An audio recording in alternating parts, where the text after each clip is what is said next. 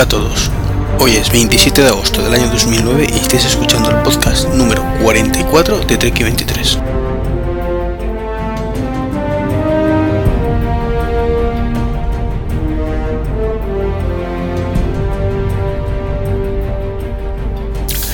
Bueno, pues hola a todos una vez más.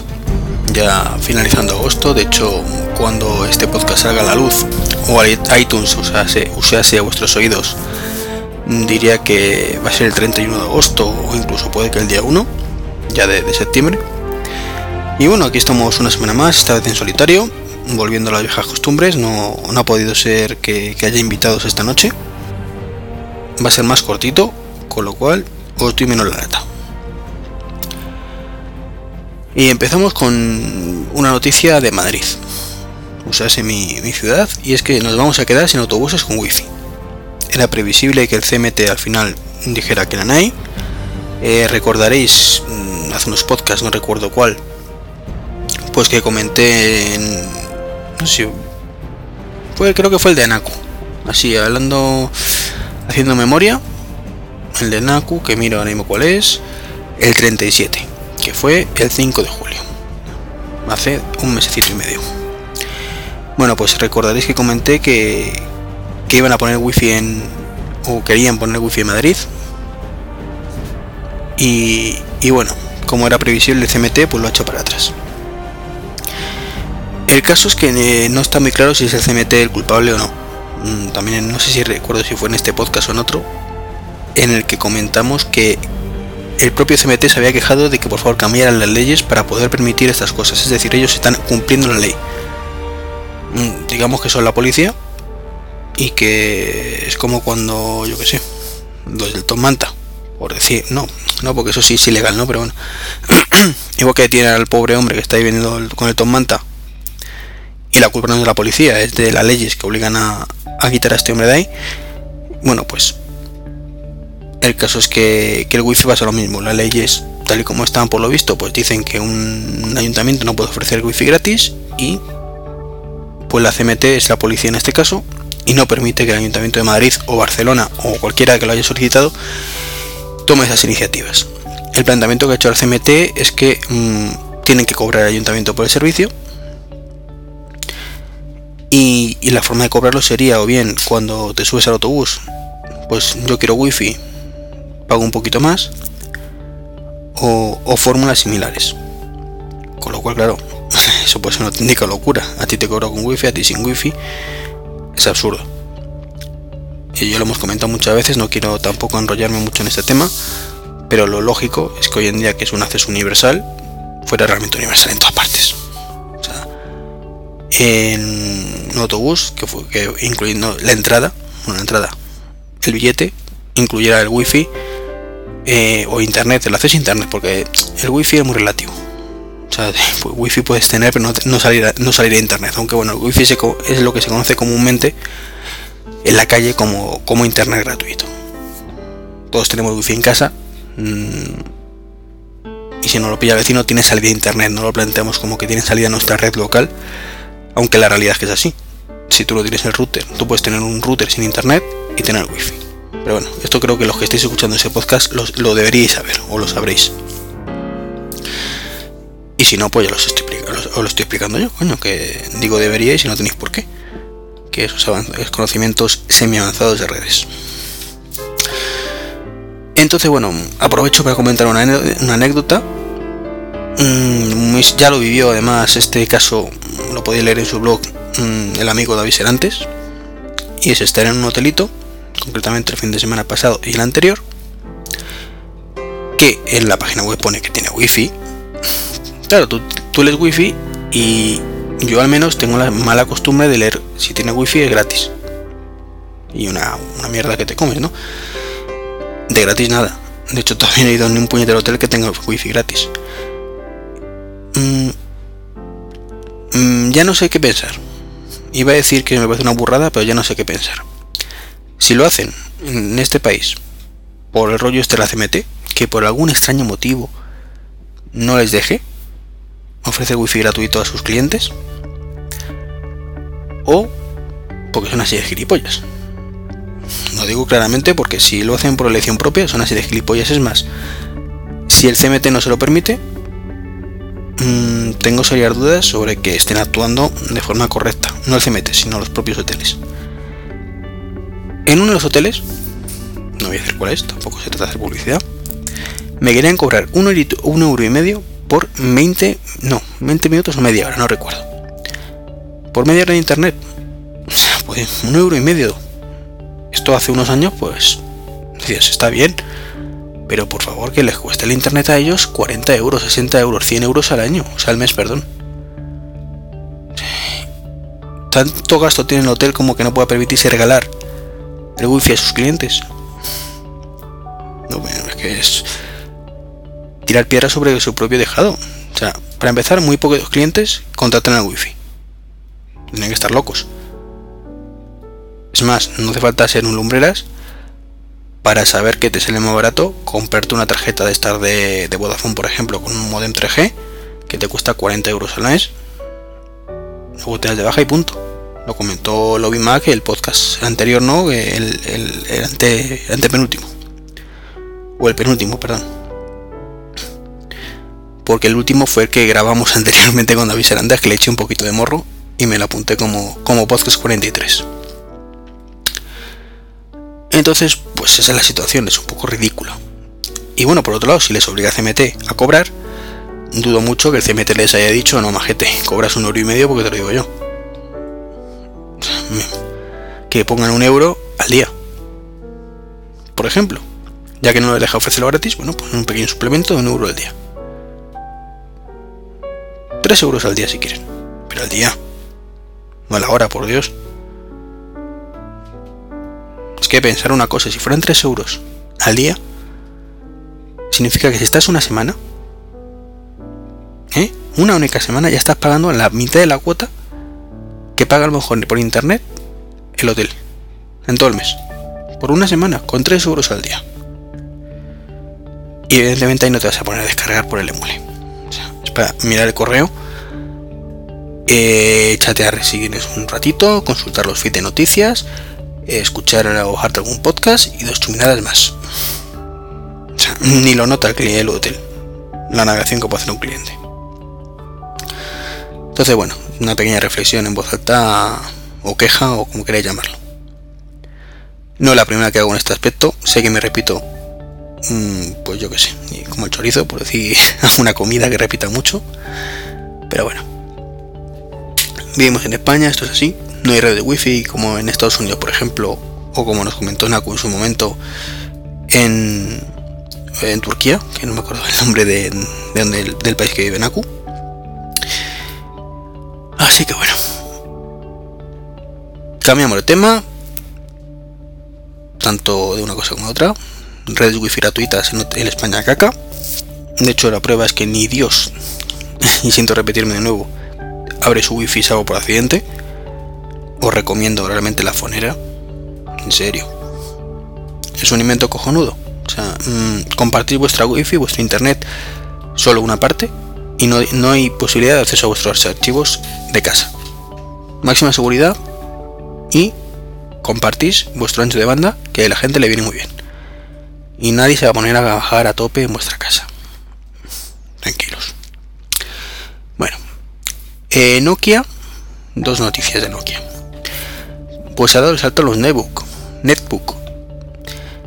Mm, la buena noticia es que dado el salto a los netbook, claro. Ahora os digo las características. El diseño mm, no está mal, bastante bonito además. A mí, me gusta bastante. Tiene una pantalla de 10,1 pulgadas, un Intel Atom a 1,6. Eh, lleva Wi-Fi, lleva 3G, HDSPA y Bluetooth. Importantes todos los últimos aspectos. Bueno, el es el 3.5G, pero bueno. E AGPS con Obimaps, que es el programa de Google para, para el GPS. Tiene salida HDMI, lector de tarjetas micro SD y otro punto importante, 12 horas de batería pesando el chisme 1 con 250 gramos. Bueno, analicemos cada punto. Ahora el precio, que no se sabe, pero que dicen como 700 euros. ¿Vale? Pantalla. Normalita para los netbooks. Procesador, muy normalito para los netbooks. Conectividad, aquí sí que sobresale. Mm, todos tienen wifi, algunos tienen Bluetooth, pero 3G muy pocos. ¿Qué significa esto? Que lo, van a vender subvencionados por compañías en muchos casos. Receptor, un GPS, buena idea también, con AGPS. ¿Qué significa GPS? Como el de los móviles, que necesitas tener al final el traje activado. Pero bueno, lector de tarjeta micro SD, poco cutre.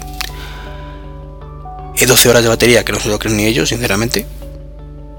Mm, me parece excesivo, pero ojalá sea así. Habrá que ver realmente cuánto duran. Si duran 7-8 horas estamos contentos. Y peso, 1,25, mucho. Para un ordenador de estas, perdón, de estas características es excesivo. Eh, ya sabéis que mi novia pues tiene un, un, MPC, iba a decir, no, el MPC lo tengo yo. Aunque no lo utilice demasiado, que es un Samsung Q25 y pesa 900 gramos. Pues tiene una Asus EEE e e y creo que está en 900 y pico gramos. No me estoy metiendo la pata, pero yo juraría que pesaba eso. De hecho, eh, mi anterior portátil, un Samsung Q25, he dicho el MPC era un Q25, no era un Q1. Bueno, el Samsung Q25 era mi, ultra portátil que tenía anterior, anterior al MacBook y pesaba un kilo 300. Eran 12 pulgadas, tenía wifi, claro, no tenía ni HDCPA, ni Bluetooth, ni 3G, ni leches, ni GPS. Pero un ordenador hace 4 o 5 años. Para que os hagáis una pequeña idea y el peso estratosférico, el peso no, perdón, el precio estratosférico. Mm, da la sensación, al menos a mí, y no he sido el único, porque si lo he leído por Twitter y en algún mensajito, en algún post de, algún blog, que opina un poquito como yo, que es como un poco la venganza de Nokia a Apple. ¿Es así? Porque el diseño se parece muchísimo a un MacBook. Ya digo que no es feo. a quien le parece feo, para mí no. Pero se da la sensación como que han dicho, mm, Apple, tú te metes en nuestro terreno. Con los teléfonos, pues te vas a joder que ahora yo me meter el tuyo con los netbook. Error, porque para empezar Apple no tiene ningún netbook, su netbook se podría ser hoy por hoy, insisto, hoy por hoy, el, el MacBook y desde luego está bastante más de esos 700 euros, o sea, está en otro nivel tiene 13 pulgadas, bueno, sabéis qué ordenador es. Entonces, Apple no compite con netbook. Y segundo, el iPhone es un teléfono que revolucionó el mercado en el 2007. Sigue todavía hoy revolucionando el mercado, no tanto, pero prácticamente nadie se le aproxima. El mercado de teléfonos estaba como estaba hace 3 años, o hace 2 años, casi 3, porque fue en enero del 2007 cuando se presentó y llegó Apple cuando ya existían pantallas táctiles y dijo, aquí estoy yo. Y rompió el mercado completamente. No había ningún teléfono que se le aproximara. Y todos estaban tan contentos con sus negocios. HTC se forraba a vender PDAs. Mm, yo de hecho tenía una. A pesar de que era un... En ese momento parecía una, una maravilla.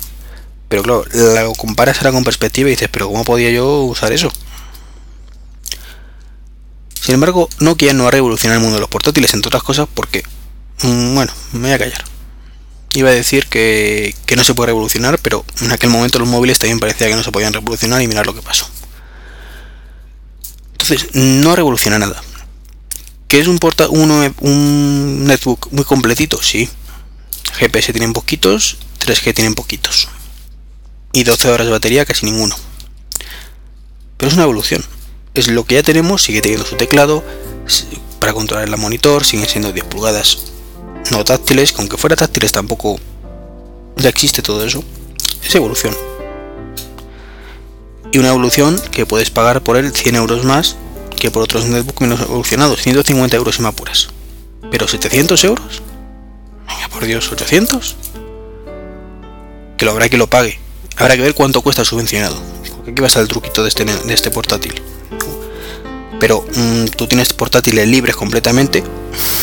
Por 700 euros y, 600 y 500 incluso por 400 y pico. Y no son netbook ya. Son portátiles de verdad con su Core 2 Duo, un Core Duo, que no sé si quedará alguno, con sus 2 GB de RAM, con su Vista instalado, o Windows 7 a partir de ya. Mm, no tiene 12 horas de batería, tampoco pesa un kilo 200 gramos, ¿vale? Pero tienes portátiles de verdad. Entonces hay que ver un poquito lo que necesita uno y cuando esté dispuesto a pagar. Pero me parece una burrada ese precio. Pero bueno, verán, tampoco es un precio oficial, ¿eh?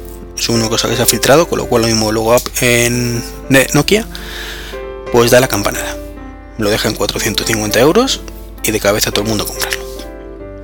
Que esto estaría bien, ¿eh? Y además ha presentado hoy mismito el N900. Mm, es un mini tablet.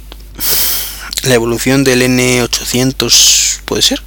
Es que como lo ha sido una noticia que he metido ahora en el último momento, bueno, lleva teclado, es un, al final es un móvil más.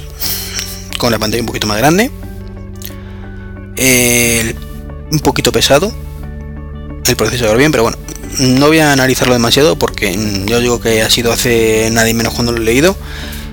He visto un vídeo y poco más. Creo que pesa un poquito, 180 gramos, es un poco pesado quizás para su tamaño. Pero bueno, ya digo que no se trata de criticarlo. En el próximo podcast espero si me informo bien o, hay más información, ya poder dar un poquito algo más concreto. El caso es que ha abandonado en este, en este móvil el, el Symbian. Y ha pasado al Maemo, que es una distribución de Linux, pero que se mueve con mucha soltura, la verdad, no sé qué, micro llevará. Y haciendo memoria creo que es una RM A600, o sea, el mismo que, bueno, la misma velocidad supuestamente que el iPhone 3GS, se mueve con soltura, táctil, mm, el interface se parece muchísimo al Symbian, o sea, han hecho una distribución de Linux que se parece físicamente, es igual de feo, porque a mí que Symbian me parece feo, parece un sistema operativo que hace 5 años era muy bonito, pero hoy por hoy, anticuado. Pues en vez de coger y mejorar la interface, pues no, han copiado el, este, sí, ponen widgets y todos los rollos, pero con la misma interface de Nokia, del S60. Entonces, bueno, mm, parece como si no supiera Nokia muy bien por dónde tirar. Tiene por un lado los sistemas operativos a los móviles de gama baja, por otro lado tiene el Symbian para táctil como el caso de 5800 y demás, y ahora tiene otro que es Maemo. Entonces, o lo sustituyes o no lo sustituyes, pero me parece un poquito horror tener los dos, que además físicamente se parecen muchísimo, con lo cual no sé qué pretende. Veremos cómo, va este aparatito. Hay una cosa que he visto en el vídeo que me parece una Q3 enorme. Y es que mm, desconozco ahora mismo si es multitáctil o no la pantalla. Me da a mí que va a ser que no. Pero es que para ampliar o reducir, lo que tienes que hacer es un torbellino. O sea, haces con el dedo mm, como girar sobre hacia la derecha no para para ampliar y a la izquierda para reducir entonces es súper cutre eso tengo que decir ya desde ya que es súper cutre pero bueno quitando eso veamos qué tal le va a Nokia con su N900 no va a ser muy caro tampoco va a ir subvencionado creo que van a ser como 500 euros entonces bien y bueno voy a mirar cuánto tiempo llevo grabado 20 minutitos, bien, bien, bien. Pues guay. Guay, porque va a durar poquito el podcast. No se lo digáis a nadie, pero es que me, me llama a la cama. Como, como se le ocurre cuando grabo por las noches. Eh, pasamos a Zune. Zune HD. Eso que promete mucho. No voy a hablaros más del, Zune HD como reproductor de bolsillo como competencia para el iPod. He descubierto esta semana una cosa que no había caído, es que no tenía Bluetooth. Mm, algo grave o menos grave según como se mire. Si lo comparamos con un teléfono, grave. Si lo comparamos con un MP3, no es tanto. Y es que he visto un vídeo que si conectas el Zoom HD a un dock, pues se convierte en un reproductor multimedia. Y va cojonudo o sea, eso sí que es increíble. O sea, aparte de reproducir muchos más formatos que, el iPod o, el iPhone, lo pinchas y te aparece un menú en pantalla que controlas con un mandito además, muy chulo. que te va moviendo con las opciones, tú puedes ver las películas a pantalla completa, alta resolución o alta definición, 720p. Tus peliculitas ahí en el televisor, es decir, cojonudo. Eso es impresionante, veremos si si Apple se pone un poquito las pilas porque le puede empezar a comer terreno y no nos gustaría ninguno. Que salgan estas cosas, yo creo que a todo el mundo le gusta. Que nuestros aparatos dejen de ser lo mejor, ya no tanto. Eh, a ver, no digo que mi aparato mis aparatitos sean los mejores del mundo, porque no lo tienen por qué serlo. Pero yo cuando me compro una cosa porque creo que es lo mejor para mis necesidades. Y joroba mucho que te compres un aparato y al dos días, aunque ley de, vida en la tecnología, veas que hay otras opciones mejores o no a lo mejor no son mejores en general, pero sí tienen cositas que coño, que yo también quiero. En este caso, bueno, el iPhone 3GS, el cual aprovecho para decir que no tengo todavía. Sigo esperando, mi novia sigue esperando que Movistar reciba. En fin, hay que echarlo de comer aparte a ver si en septiembre se normaliza la cosa. Eh, bueno, el, iPhone 3GS que me estoy liando, en teoría es capaz de reproducir vídeos a 720, con lo cual lo mismo es una carta que tiene guardada Apple y que en el propísimo firmware, no a lo mejor en el 3.1 que saldrá en septiembre, sino en el 3.2, pues lo habilita. Mm, veremos qué ocurre. Mm, recomiendo el vídeo que es no tengo ni dónde lo tengo ahora mismo. Este del Zoom HD, pero es genial. Y es un poco quizás mm, no me no decir que esto sea la tendencia, porque tampoco han inventado la rueda. O sea, no es.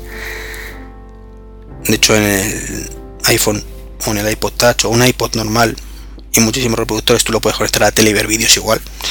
Pero no sé, 120p es la, la, novedad un poquito y que se vaya el interfaz también adaptado al televisor como es el caso.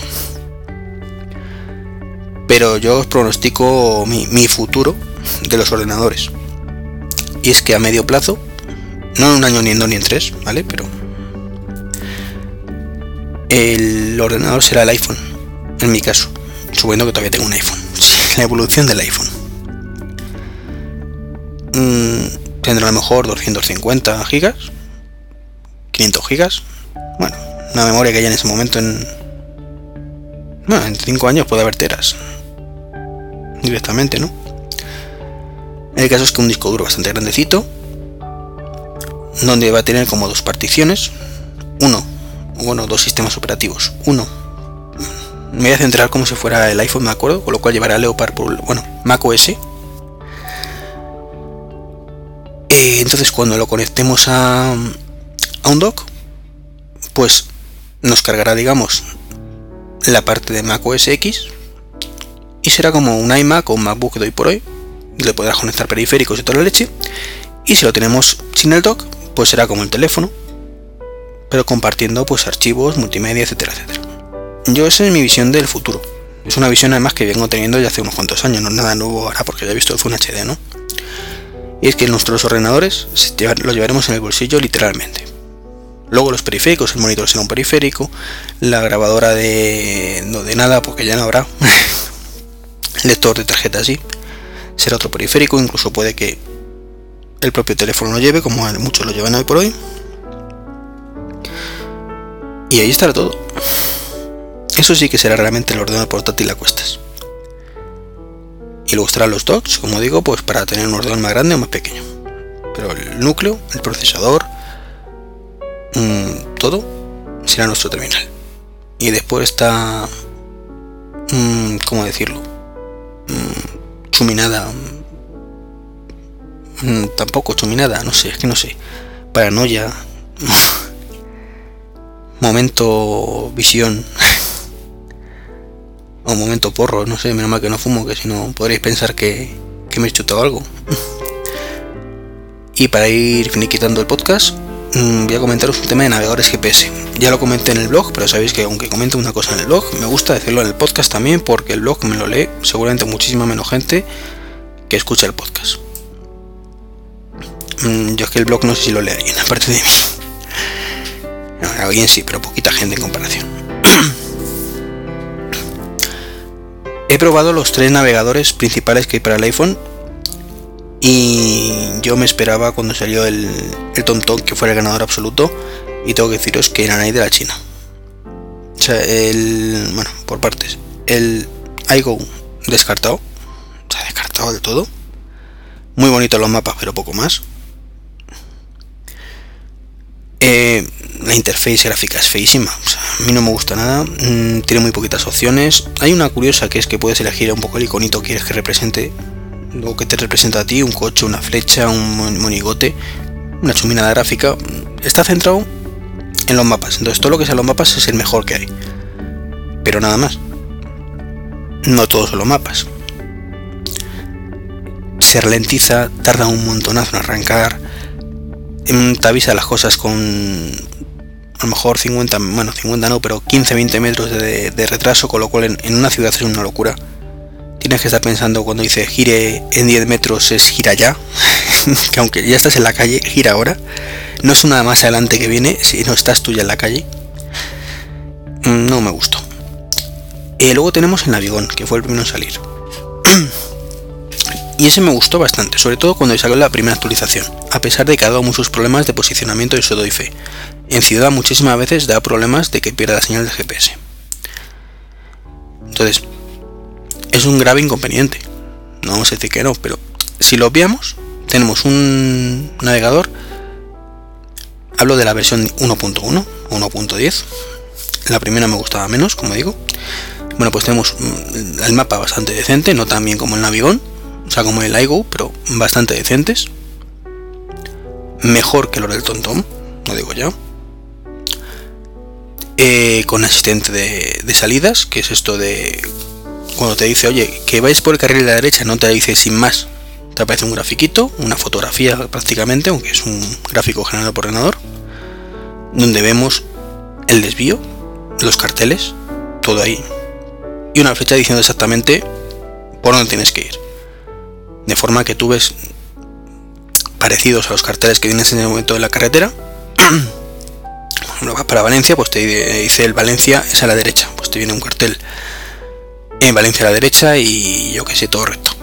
en este caso sería Alicante a la derecha y Valencia todo recto, ¿vale? Pero bueno, pues Valencia todo recto. Pues ves claramente que si hay cinco carriles, mm, sigue por los de dos de la izquierda porque el tercero va hacia Alicante ya. Es un ejemplo. Las voces bastante indicativas, muy, muy, muy em, fácil de, seguir, de forma que prácticamente sin mirar el mapa, aparte de que el mapa está muy bien indicado, somos capaces de, seguirlo. Mm, cuando va a dar una instrucción por voz, te baja el volumen de la música del iPod, no te lo corta, sino te lo baja un poquito para que lo escuches bien. Mm, te permite ir a destinos de, contactos, con lo cual genial. Entonces, em, salvo un par de cositas, como he dicho, que tardan en arrancar también bastante. No tanto como el pero sí que tarda bastante, un minuto a lo mejor, un minuto y medio. Y que los mapas, perdón, los destinos a lo mejor no son la ruta más óptima y que además se pierde con facilidad por el tema del GPS. Pues bueno, son los únicos puntitos negativos. Fácilmente solucionables además. Lo de las rutas a lo mejor no tanto, pero bueno. Y por otro lado tenemos el TomTom. El que yo me esperaba y mucha gente que fuera el campeón absoluto nada más salir, pues no. Los mapas son iguales de feos o de bonitos, ¿vale? Pero están anticuados. gráficamente es lo mismo que el TomTom desde el TomTom 3. Y ha llovido como 5 o 6 años. Yo el TomTom que tengo en la PDA es el TomTom 5 y me ofrece exactamente lo mismo que el Tonton 5 y es un producto con 3-4 años el Tonton 5. No tiene asistente para carriles cuando productos de Tonton sí lo tienen. Porque si no lo tuviera ninguno, dije, mira, diría, pues mira, no, no existe esto. ¿Qué le vamos a hacer? Pero tú te compras el Tonton Go 920 o 950, no sé qué modelo es. Y tiene su asistente de carriles. Ese grafiquito te lo pone el Tonton. Las indicaciones son exactamente iguales que el Tonton 5 o que el Tonton 3. La Marta esta de eh, salga más adelante. Salga más adelante. Derecha 300 metros, derecha 300 metros. Ya está, eso es todo. O derecha 300 metros, luego izquierda. Derecha 300 luego y derecha. te repite las cosas tres veces, con lo cual ya no sabes si es que, es que continúe, si es que me lo está repitiendo o qué. La música te la para. Estás escuchando un podcast o, música, te para de golpe, te dice la instrucción y te vuelve a soltar la música. Eso en carretera no pasa nada, pero en ciudad, como lo repite tres veces, pues es una locura, claro. Para una frase de 5 segundos, te dirás 30 segundos escuchándolo y encima con cortes. Entonces, el iGo, el Navigón, perdón, es un lenguaje que utiliza muchísimo más natural. Por ejemplo, para que os hagáis una idea, el iGo, perdón, el que yo tengo de navegadores, por Dios, el TomTom diría, eh, a continuación salga por la derecha y, después, no, no, dice luego, por la derecha, luego continúe por la izquierda. Claro, te quedas un poquito con cara de pánfilo, ¿no? El navigón, por contra, directamente mm, dice, eh, tome la siguiente salida a la derecha y a continuación continúe por la izquierda por la M40. Mucho más, como si no lo dijera una persona, digo. Entonces en eso sí es una diferencia bastante importante. Entonces, al no llevar asistente además, pues este de carriles, pues es complicado saber muchas veces por dónde tienes que salirte. Cuando no lo conoces, pues mira, dices, bueno, demasiado que me dice dónde estoy si me equivoco ya recalcularé la ruta, cosa que por cierto lo hace bastante bien el tonto. El navigón también en eso pierde un poquito de fuelle. Pero bueno, es lo, que hay. Entonces, para mí, mm, productos finalmente, finales que diga, esta es la mía, ninguno. El Navigón ha anunciado que la siguiente versión, bueno, no he leído que vaya a solucionar el problema de, de que pierda la señal de GPS que antes no la perdía por lo que leí, con lo cual daremos por hecho que sí. Pero aparte va a llevar, por ejemplo, soporte para el iPod. Es decir, que vamos a poder controlar directamente la música desde sin salir de la aplicación. Mm, para mí eso es bastante importante. Entonces, mm, si soluciona esos problemitas, el campeón absoluto va a ser Navigón. Lo tengo clarísimo. Porque tonto mucho, mucho, mucho tiene que ponerse las pilas y actualizar su navegador y sus mapas para, para solventar esos problemas. Que ojalá lo haga, ¿eh? porque ganaremos los usuarios. Pero yo mmm, iba dispuesto a decir, venga, mm, voy a elegir uno y me lo compro. Porque yo con el jailbreak los he probado evidentemente con el jailbreak. No he pagado por ninguno. Y de hecho digo, mm, de momento voy a seguir sin pagar por ninguno hasta que haya uno que realmente diga, este es el, el que a mí me mola y que tiene toda la pinta de ser navigón, insisto. Y quería haceros una pequeña consulta, a ver si alguien es capaz de contestarme. Mm, que yo tenga constancia, el GPS que lleva el iPhone, al menos el iPhone 3G, es una GPS que si no tienes internet no es capaz de posicionarte. A mí me ha pasado de que en un momento no he tenido internet y he sido incapaz de posicionarme estando en, España. Entonces, siendo así, salvo que contrates un roaming de datos, que ni Dios lo hace, ¿vale? Es una cosa que de cada mil personas a lo mejor hace uno. En el extranjero no tenemos GPS. Entonces, en el extranjero no tenemos GPS, ¿qué sentido tiene que nos vendan los mapas de toda Europa? Pues claro, lo vemos y decimos, coño, por 20 euros tenemos todo el mapa, los mapas de Europa en vez de España. Sí, pero ¿lo vas a poder utilizar alguna vez? Mm, si me decís que sí, estupendo. Que sobre todo el que ahora ya no sea así, aunque yo creo que en el iPhone 3G sigue siendo así. Pero si alguien me confirma si es capaz de posicionar el mapa, a pesar de no tener datos, el iPhone 3GS, pues se lo agradecería muchísimo porque al menos tendría un poquito de sentido esto. Pero tal y como está ahora mismo, que me viera otro país y casi fijo no voy a poder posicionarme, me parece un poquito absurdo. Y bueno, con esto terminamos. Teníamos un temita más, pero bueno, que ya lo comentaré en el próximo podcast con, algún invitadillo. Eh, bueno, pues nos escuchamos la semana que viene, ya en septiembre. Este veis que es cortito, no hay tampoco mucho tema. Al estar yo solo de más y poco debate. Mm, se me olvidó lo más importante. Que mañana viernes, día 28, sale el Leopard. Snow Leopard. Eh, ya está, tampoco voy a decir mucho más. Por si no lo sabéis, que seguro que lo sabéis todos. Sabéis que yo lo tengo en el portátil, va bastante bien, una beta. Mm, cuando he comprado ya mi copia, espero tenerla el lunes, muy de, muy de este fin de semana, que es cuando montaré el podcast, con lo cual tampoco podría instalarlo aunque me llegara. Y bueno, seguro que leéis un montón de, críticas, tanto positivas como negativas, del Snow Leopard durante estas semanas. Pues lo dicho, un abrazo y nos vemos en el siguiente. Adiós. ¡Hey! Contacto. trek23.com, página web. Correo electrónico trek23.gmail.com o arroba m.com y en Twitter trek23. Y de vez en cuando lo digo. Mm, si tenéis algún audio comentario que mandar algún mail que escribir, alguna pregunta que hacer, no cortéis, ¿eh? Que una cosa es que no haya sección de, mails, otras cosas porque casi nunca recibo ninguno, eh, ni a documentarios también porque no recibo ninguno, y otra que no podamos meterlo en un momento dado. ¿Qué más? Mm, pues nada, os dejo además con una promo. Me estoy aficionando a ponerla, sigo sin hacer mi promo. Lo siento. Tenía una idea ya para esta, esta, esta semana hacerla y me he dado cuenta que hay otro podcast que tiene algo parecido, con lo cual me ha vuelto a joder. Cada vez que tengo una idea, se me jode por algún lado. Así que volveré a, darle al coco. No dicho, un abrazo, hasta luego.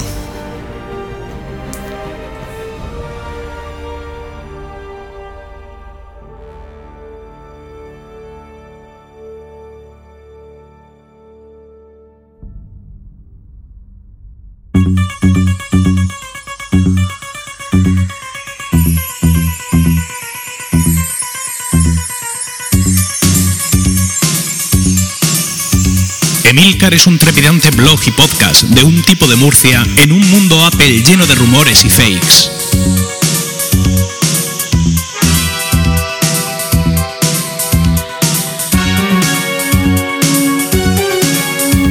Emilcar, un podcaster solitario embarcado en una cruzada para salvar la causa de los switchers dentro de un mundo Windows que opera al margen del sentido común.